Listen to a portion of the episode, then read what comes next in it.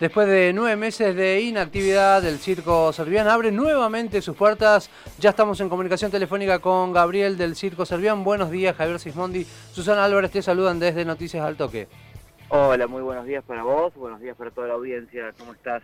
Hola Gabriel, ¿cómo estás? Tenemos oh. muy poquito tiempo, pero no queremos dejar eh, de dar este espacio. Eh, Gabriel, ¿cómo se están preparando para este regreso a la actividad? ¿Qué es lo importante que tiene que saber la gente para ir hoy al estreno, al reestreno del Circo Servian? Muy bien, mira, te cuento, tengo una mala noticia. Eh, la municipalidad anoche nos denegó el permiso.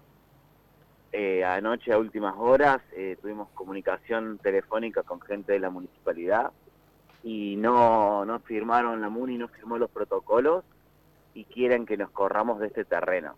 No sabemos qué pasó, justamente yo ahora estoy yendo a un estudio de abogados y ahí estamos yendo para la municipalidad para que nos expliquen y nos den una explicación lógica y un planteo lógico de por qué el motivo de, de, de esta solicitud que nos están haciendo y diciéndonos eh, porque sabemos que los protocolos para, para otros tipos de eventos ya se habilitaron, para las fiestas de egresado, para los boliches y todo eso.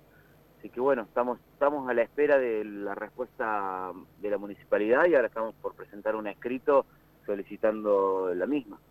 Eh, ¿Han tenido comunicación o se han podido comunicar eh, con alguien del municipio para que les den por lo menos una respuesta y, saber, bueno, si hay posibilidad o no de, volver a retomar la actividad?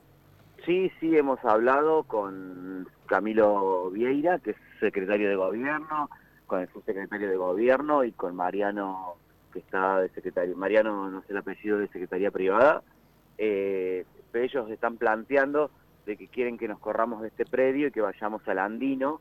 Pero bueno, nada, las explicaciones nuestras, que son muy fáciles y muy lógicas, es que esto no es una carpa de camping y no se desarma de un día para el otro y se planta en cualquier lugar lleva 10 días mover semejante estructura, 40 camiones, los trailers, las casas rodantes, inclusive en el andino no entraríamos con todo, entonces, o sea, con todos los trailers y las casas rodantes. Entonces, bueno, nada, les pedimos que por favor que nos dejaran trabajar este fin de semana acá en este predio y luego sí con tiempo buscar otro predio para poner trailer y casas rodantes y lo que es la parte de circo y espectáculo sí llevarla al andino.